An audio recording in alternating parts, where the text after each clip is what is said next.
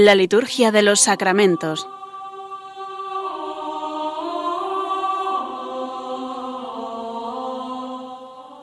Con el Padre Juan Manuel Sierra.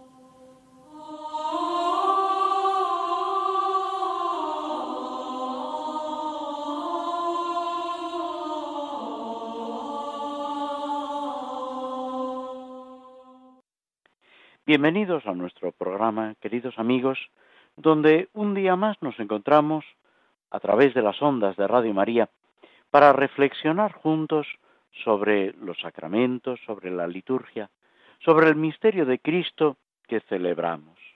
Aunque ya llevamos varios días, varias semanas, en el tiempo ordinario, podemos decir que es la solemnidad del Sagrado Corazón de Jesús que celebrábamos el pasado viernes, la última de estas solemnidades especiales, Santísima Trinidad, Corpus, Sagrado Corazón de Jesús, que forman como un corolario, como una prolongación, podemos decir, de los acontecimientos de la Pascua, de Pentecostés. Aunque todos ellos, tanto el Corpus, la Santísima Trinidad y la misma solemnidad del Sagrado Corazón de Jesús, no hacen otra cosa que presentarnos aspectos centrales de nuestra vida cristiana. El mes de junio, todo ello está de alguna forma centrado en el corazón de Jesús, en esa presentación de la humanidad de Cristo como medio a través del cual llegamos a lo profundo de Dios, a ese misterio del amor divino que en Cristo llega hasta nosotros a través de una naturaleza humana y que al mismo tiempo espera de nosotros una respuesta. De ahí surge esos dos aspectos, la consagración y la reparación. El corresponder a esa entrega amorosa de Jesucristo por cada uno de nosotros, a cada uno de nosotros, poniendo todo nuestro corazón en Él, nuestro corazón en el suyo, y pidiéndole que haga nuestro corazón semejante al suyo. Y al mismo tiempo la reparación, dándonos cuenta de tanta ingratitud en nosotros y en el mundo, intentar con nuestro amor, con nuestra caridad, con nuestra entrega, nuestras obras y palabras, de alguna manera contrarrestar el mal que hemos hecho y todo lo malo que muchas veces sucede en el mundo. Es esa la más auténtica solidaridad. Muchas veces en nuestra sociedad, en nuestro mundo, hablamos de la solidaridad y es importante y ojalá fuera mayor.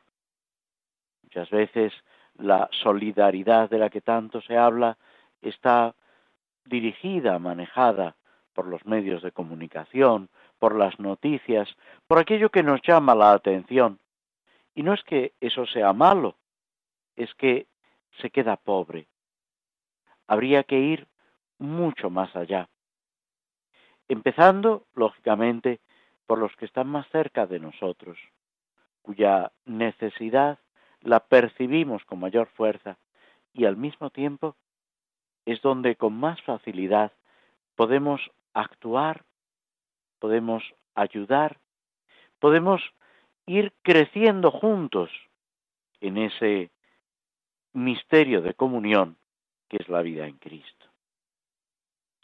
Con todo esto, podemos decir que nos sumergimos ya de lleno en este tiempo ordinario, en estos domingos durante el año y en estas semanas en las que se van sucediendo distintos santos que con su ejemplo y con su, su intercesión nos ayudan y al mismo tiempo se nos invita a ir recorriendo las enseñanzas de Cristo, la vida de la Iglesia, la vida de gracia, con toda paz, pero al mismo tiempo con toda ilusión y con toda intensidad.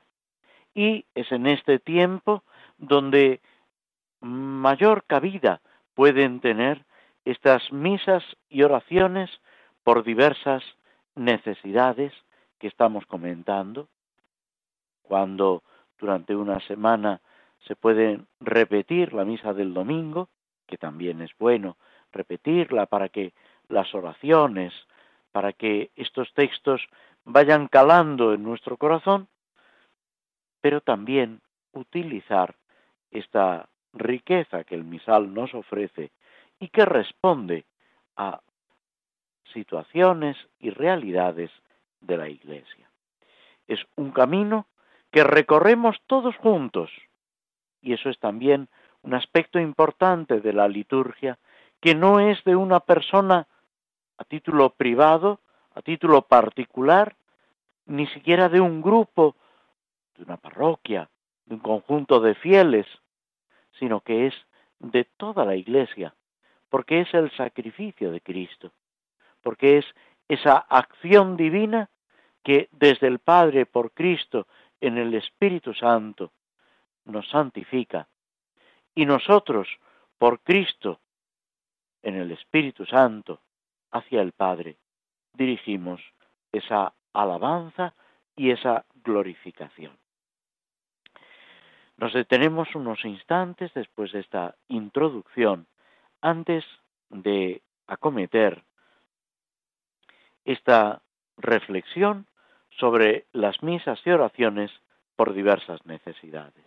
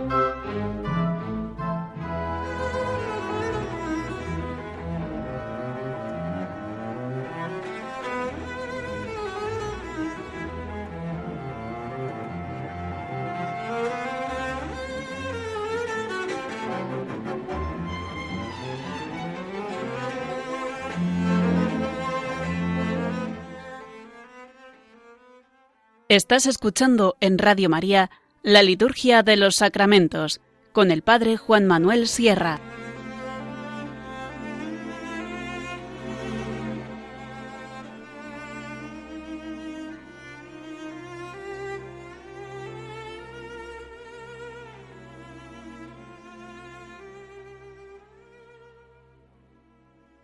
Tomamos una poesía que aparece en los días dedicados al Sagrado Corazón de Jesús, de Lope de Vega un fragmento de la misma. Hoy para rondar la puerta, hoy para rondar la puerta de vuestro santo costado. Señor, un alma ha llegado, de amores de un muerto muerta. Asomad el corazón, Cristo, a esa dulce ventana, y oiréis de mi voz humana una divina canción. Muerto estáis, por eso os pido, el corazón descubierto, para perdonar despierto, para castigar dormido. Con estas ideas, con estos pensamientos de Lope de Vega, este gran poeta de la literatura castellana del siglo de oro, de la literatura española, seguimos con el comentario a la misa por los ministros de la Iglesia. Ya recordábamos cómo el Papa recientemente ha potenciado este ministerio en la Iglesia, con el ministerio del catequista, con esa apertura de los ministerios de lectorado y acolitado, para que esta colaboración que es tan importante de los seminaristas, de los religiosos, pero también de todo fiel cristiano, quede de alguna manera eh, reconocida y propuesta oficialmente. Es verdad que ya desde hace siglos, podemos decir desde siempre, esta función del catequista, del lector, del acólito, han sido claves en la Iglesia, no solamente cuando la Iglesia, cuando una comunidad cristiana empieza a dar sus primeros pasos en la, eh, el primer anuncio de Jesucristo, sino también cuando está perfectamente constituida y consolidada. Porque la Iglesia, no lo olvidemos, lo sabemos, pero es bueno repetirlo, la formamos todos.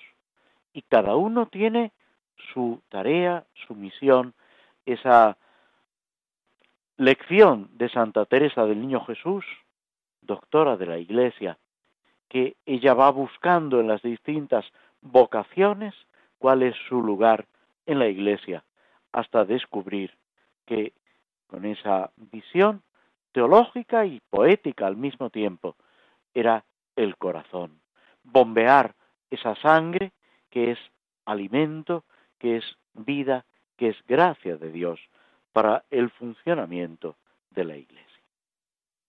En esta oración, por lo, en esta misa por los ministros de la Iglesia, habíamos llegado a la antífona de comunión, que es un texto sacado del Evangelio de San Lucas, concretamente del capítulo 12. En esa parábola, en esa explicación de Jesús, del Señor de la casa que se ausenta. Y por eso dice, bienaventurados aquellos criados a quien el Señor al llegar los encuentre en vela. En verdad os digo que se ceñirá y los hará sentar a la mesa y acercándose les irá sirviendo.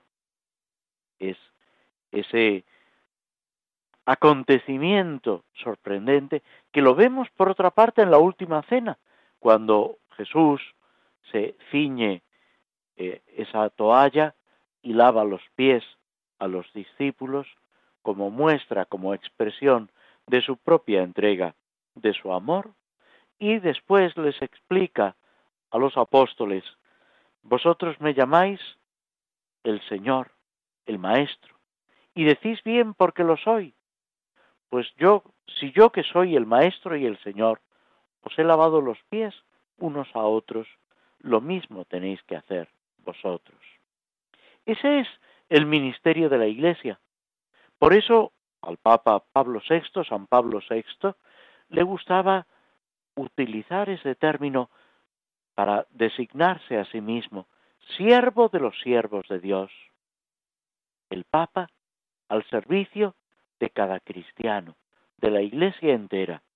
Y lo mismo el obispo en su diócesis y el párroco en su parroquia. Y en la vida religiosa el superior, el abad, la abadesa, con aquellos a los que tiene encomendado. Y cada uno con todos los demás, viviendo esa entrega, ese servicio de amor, con vigilancia, sabiendo que el Señor llega cuando menos lo pensamos, pero que está también presente en aquellos que están a nuestro lado. Que debemos velar y orar, como dice también el Señor en el huerto de los olivos, velar y orar para no caer en la tentación. Y así poder participar de la mesa en el banquete del reino de los cielos. La Eucaristía, el formulario que estamos comentando, no lo olvidemos, es un formulario para la celebración de la Santa Misa. Pues la Eucaristía, la Santa Misa, es un anuncio de lo que va a ser nuestra eh, convivencia, nuestra participación de la vida divina en el cielo. Por eso el mismo Jesús, hablando de la Eucaristía, dice que es prenda de vida eterna, es alimento de inmortalidad, y el que come el cuerpo y bebe la sangre de Cristo, no morirá para siempre. No participará de esa muerte definitiva. Todo esto en aquel que vive su vocación de servicio a la Iglesia y a los cristianos, cobra un colorido especial, una importancia excepcional, estar vinculados a Cristo hoy y para siempre. Llegamos después a esa oración final de las tres oraciones que dice el sacerdote el obispo que preside la Eucaristía, la oración después de la comunión, que siempre tiene un acento más eucarístico si cabe, haciendo referencia al cuerpo y a la sangre de Cristo de la que hemos participado. Dice así, concede, Señor, a tus siervos, nutridos con el alimento y la bebida del cielo, que para gloria tuya y salvación de los creyentes sean siempre fieles ministros del Evangelio, de los sacramentos y de la caridad. Por Jesucristo nuestro Señor.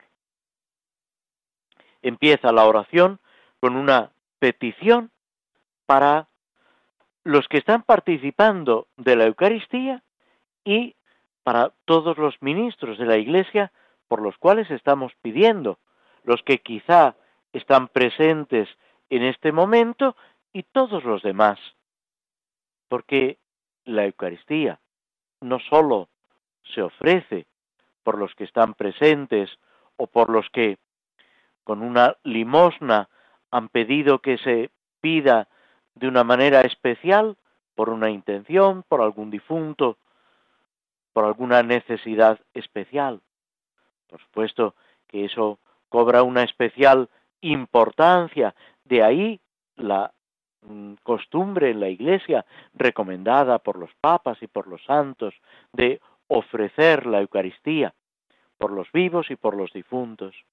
Pero también no se agota, el sacrificio de Cristo tiene un valor infinito en esa petición por todos los vivos y difuntos de la Iglesia y del mundo entero, y en especial en esta misa por los ministros de la Iglesia. Y esta petición tiene una premisa, nutridos con el alimento y la bebida del cielo, que es la Eucaristía, el cuerpo y la sangre de Cristo.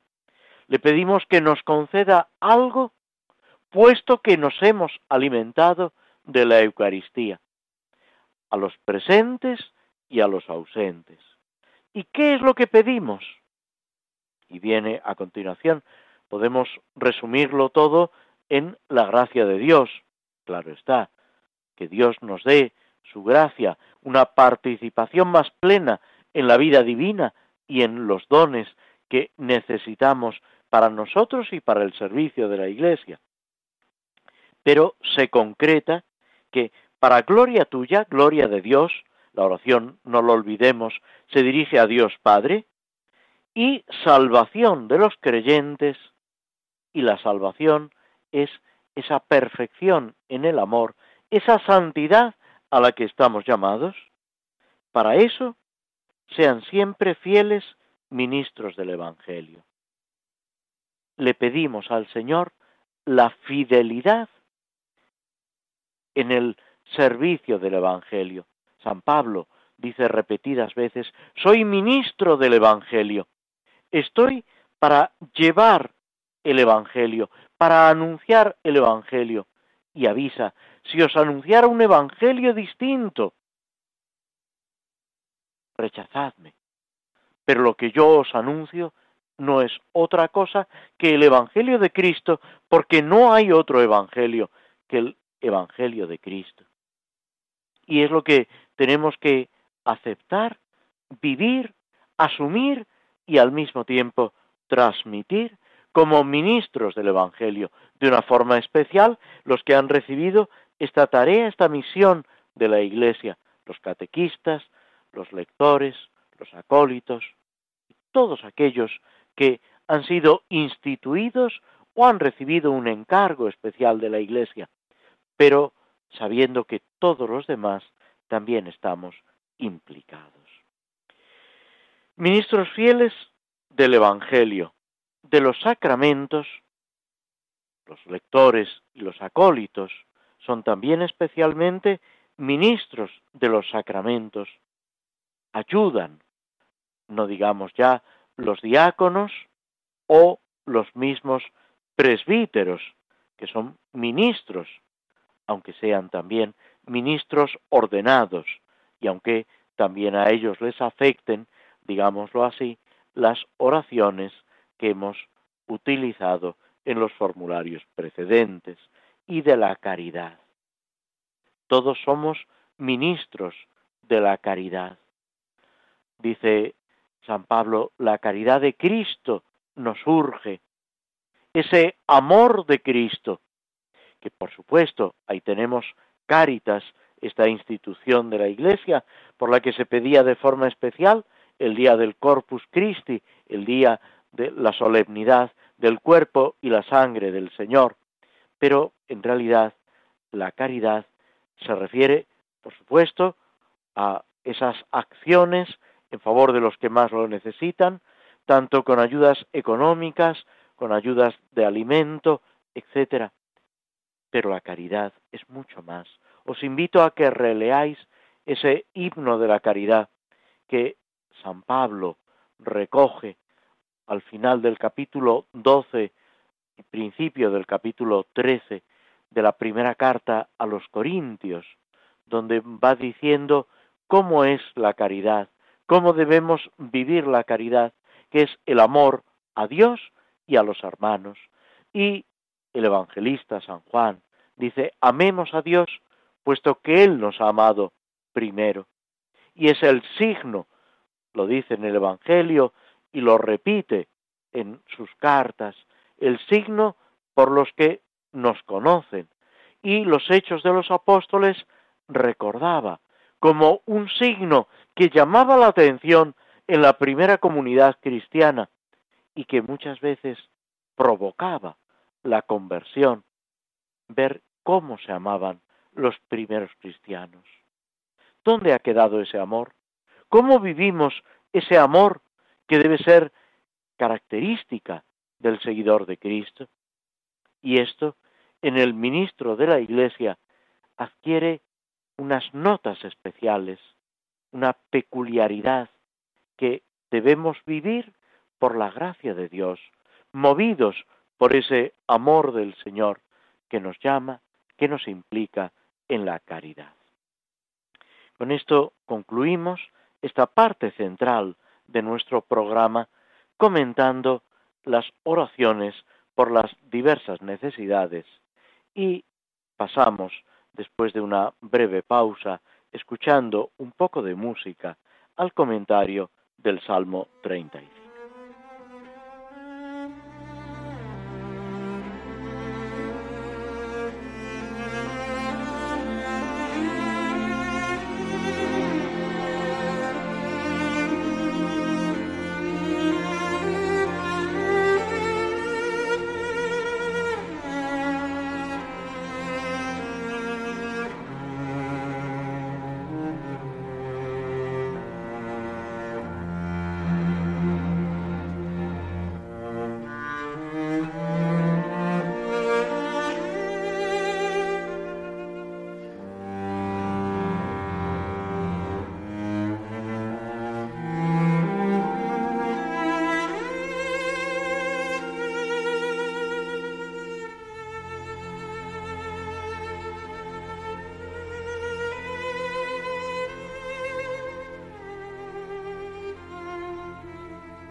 La liturgia de los sacramentos.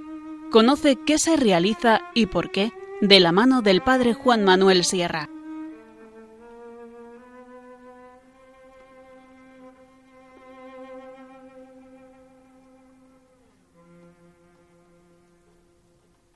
El Salmo 35, el 36, según la otra numeración, es un salmo que es una reflexión sobre la conducta del hombre que debe optar entre el bien y el mal. Hace referencia al templo y concluye con una súplica. Pero nos presenta, y es donde nos habíamos detenido en el último día que comentamos el Salmo, ese abismo de bondad que es el Señor.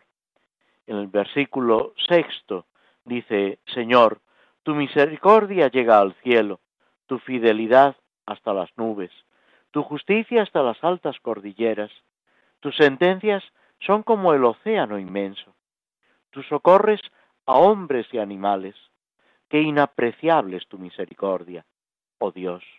Los humanos se acogen a la sombra de tus alas, se nutren de lo sabroso de tu casa, les das a beber del torrente de tus delicias, porque en ti está la fuente viva, y tu luz nos hace ver la luz.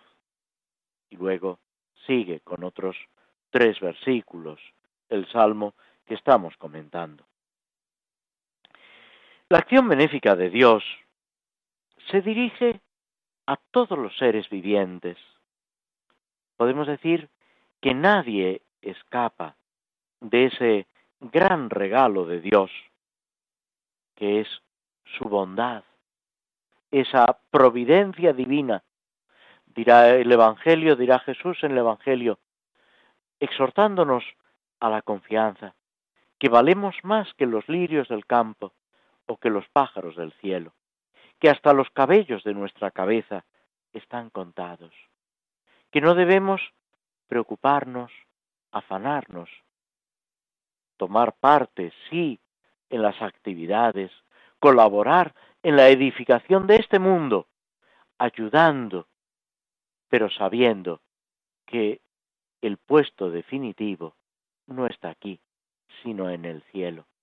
Que somos peregrinos, que dando gracias, disfrutando de todo lo que el Señor va poniendo en nuestro camino, unidos a nuestros hermanos, a las personas a las que de verdad queremos, caminamos hacia esa meta definitiva, que es el cielo, que es la convivencia plena con el Señor, con Dios Padre, con Dios Hijo, con Dios Espíritu Santo, con la Santísima Virgen, con los santos y con tantas personas queridas que han pasado ya a través de la muerte para alcanzar la verdadera vida.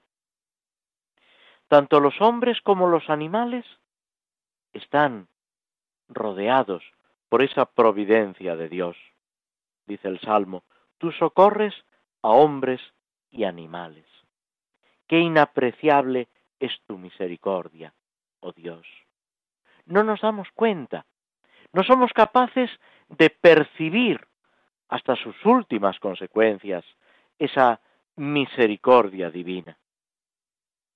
El don fundamental de Dios al hombre es la existencia, el ser llamado a existir. Es con la vida con la que se nos da todo y se nos da la posibilidad de vivir. Pero también la naturaleza. Se habla mucho y el Papa se refería a ello también, la ecología, el cuidado de la creación. El Señor lo narra el primer libro de la Biblia, el Génesis, entrega a Adán y Eva la tierra, el mundo, para que lo cuiden, para que lo hagan germinar, no para que lo destruyan y lo sometan de una manera tiránica y arbitraria, sino para que todo vaya creciendo armónicamente. De hecho, el pecado lo que hace es destruir esta armonía en nuestro corazón, en la convivencia entre nosotros y en la misma naturaleza. Por eso dirá muchos siglos después San Pablo que la creación entera está gimiendo, expectante, aguardando la plena liberación de los hijos de Dios. El don de la vida. Y con la vida tantas cosas hermosas, tantas cosas que necesitamos.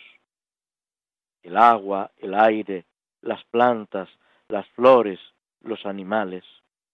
Todo bajo el dominio y la protección del hombre.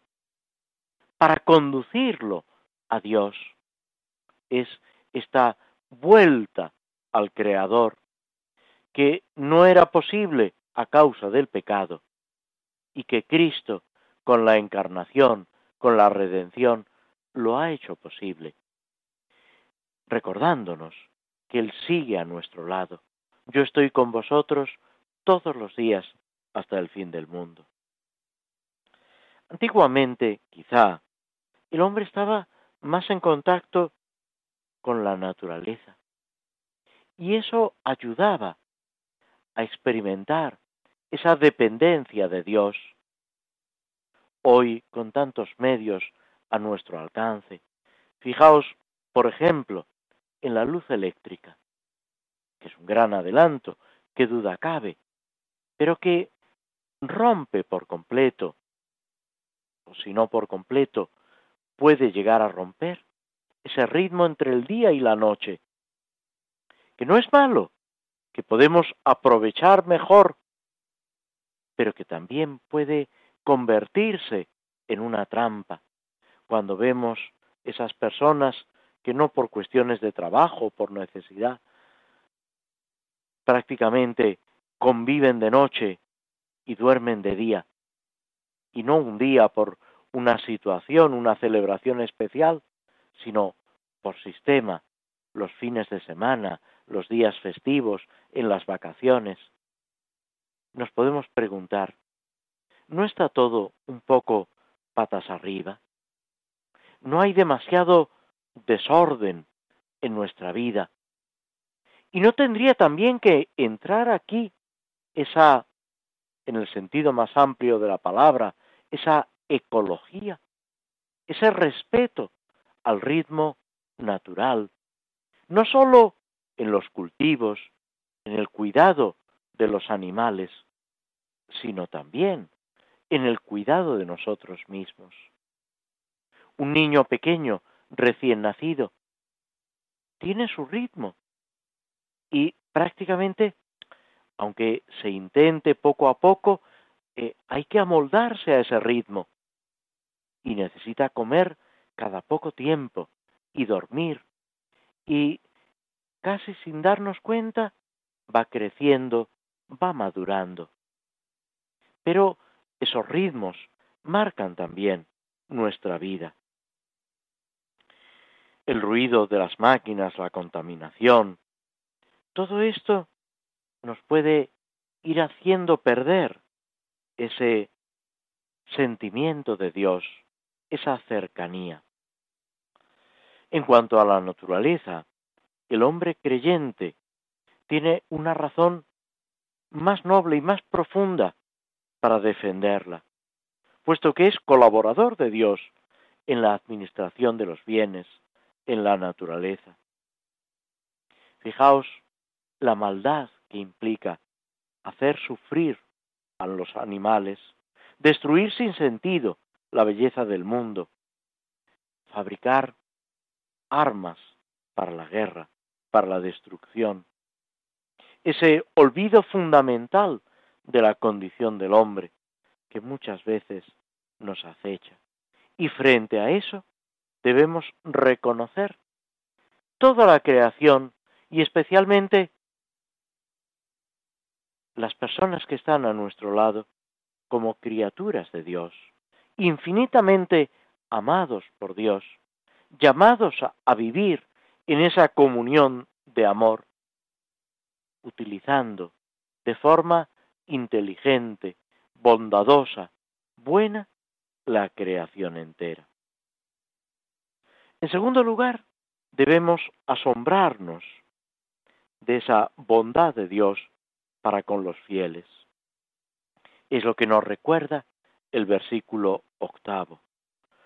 Los humanos se acogen a la sombra de tus alas. Esta imagen, tomada también de la misma naturaleza, la gallina que reúne a sus polluelos, el pájaro que cuida de sus crías, protegiendo, alimentando, pues infinitamente más es lo que hace Dios con cada uno de nosotros. Nos detenemos de nuevo escuchando un poco de música antes de pasar a la última parte de nuestro programa con la lectura y el comentario de esta obra inmensa, podemos decir, de Tolkien, El Señor de los Anillos.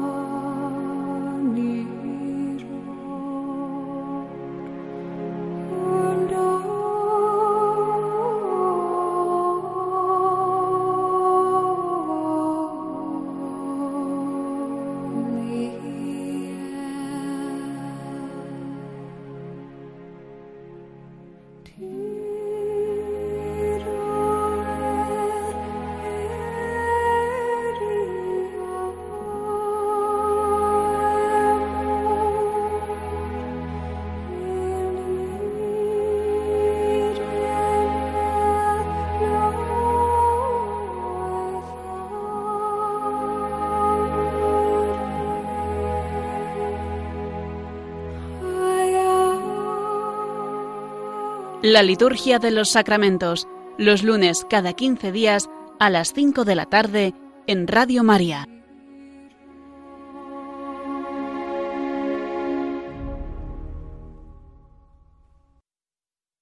Nos habíamos detenido en nuestro camino con Frodo, en este pequeño pueblo, pequeña población de Bre, donde Frodo y sus amigos han encontrado reposo, refugio, en una posada que les han aconsejado.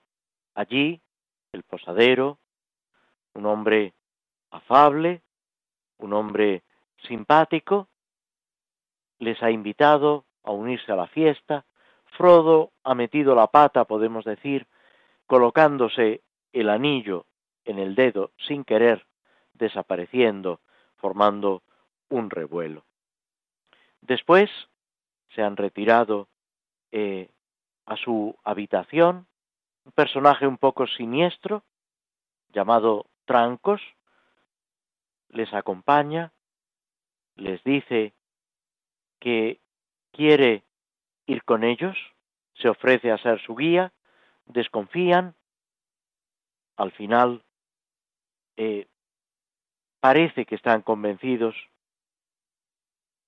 y de repente entra el posadero en la habitación, se sorprende, se molesta de que esté allí Trancos y les dice, pide excusas, que se ha olvidado.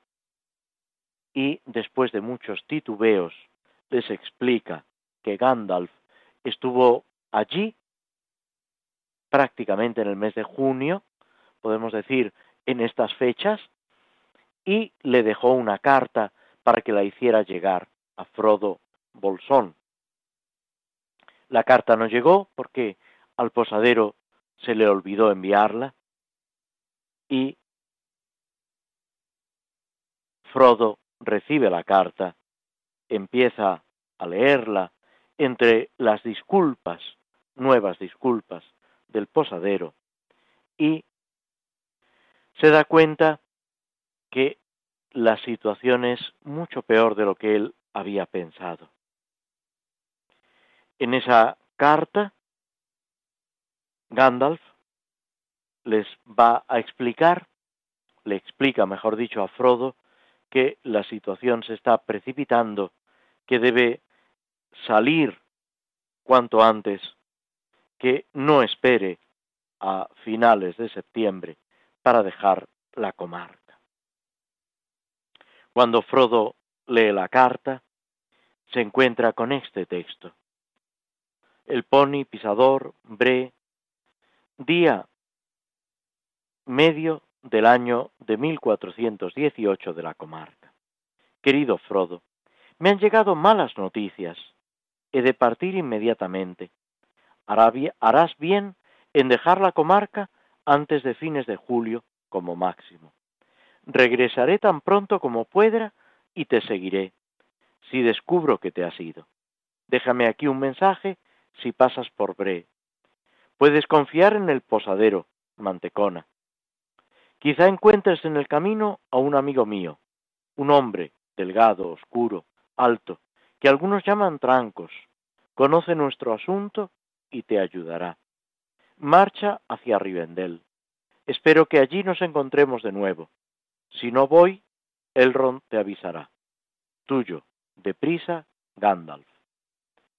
Y un añadido, un post-scriptum, no vuelvas a usarlo, se refiere al anillo, por ninguna razón.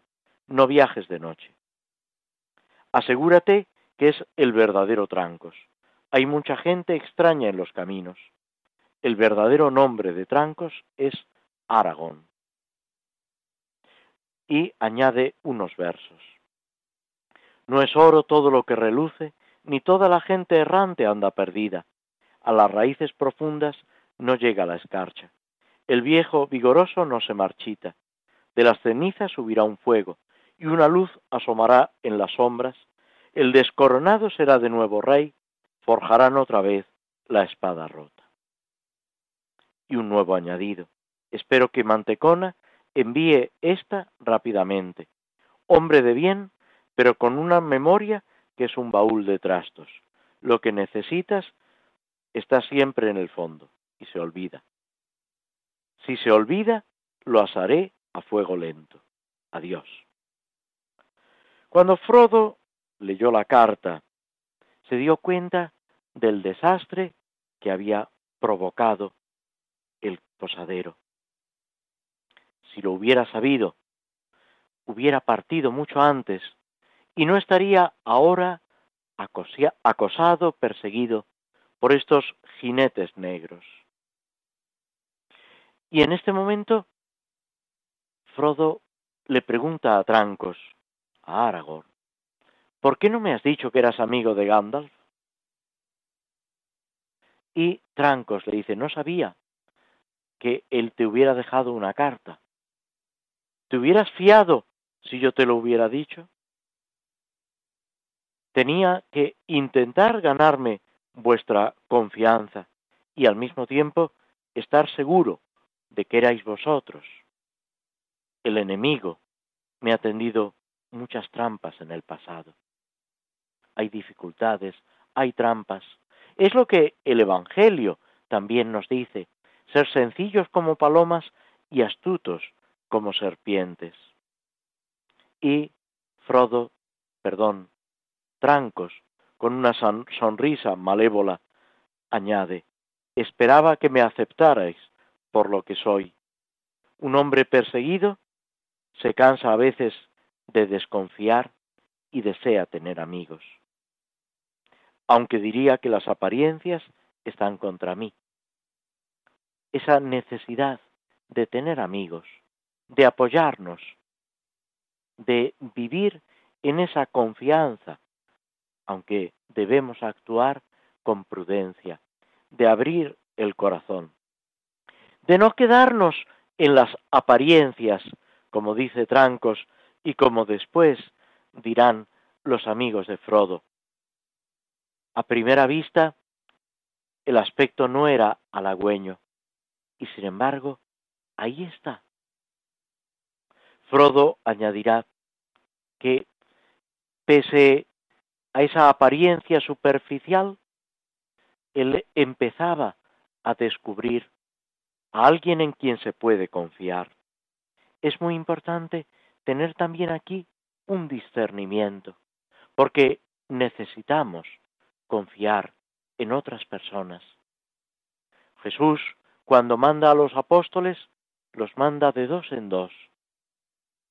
Y después lo vemos en San Pablo y en las primeras comunidades cristianas.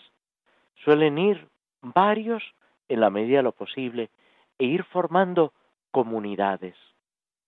No podemos estar solos. Debemos ayudarnos, auxiliarnos los unos a los otros. Aragón, Trancos, se ofrece, incluso pese a las resistencias de Sam, que no termina de fiarse, y dice, si por la vida o por la muerte puedo salvaros, así lo haré. Es esa entrega total del amigo, que es lo que también nosotros debemos reconocer y vivir. Que en este mes de junio, en el que todavía estamos, reconozcamos que es Cristo quien con su vida y con su muerte nos ha salvado, y al mismo tiempo quien ofreciéndonos su corazón nos pide que aceptemos esa amistad, que le demos nuestro corazón y que también nuestra vida y nuestra muerte sean en Cristo. Agradeciéndoos a todos vuestra presencia, vuestra compañía a través de las ondas de Radio María, nos despedimos hasta el próximo programa. Muy buenas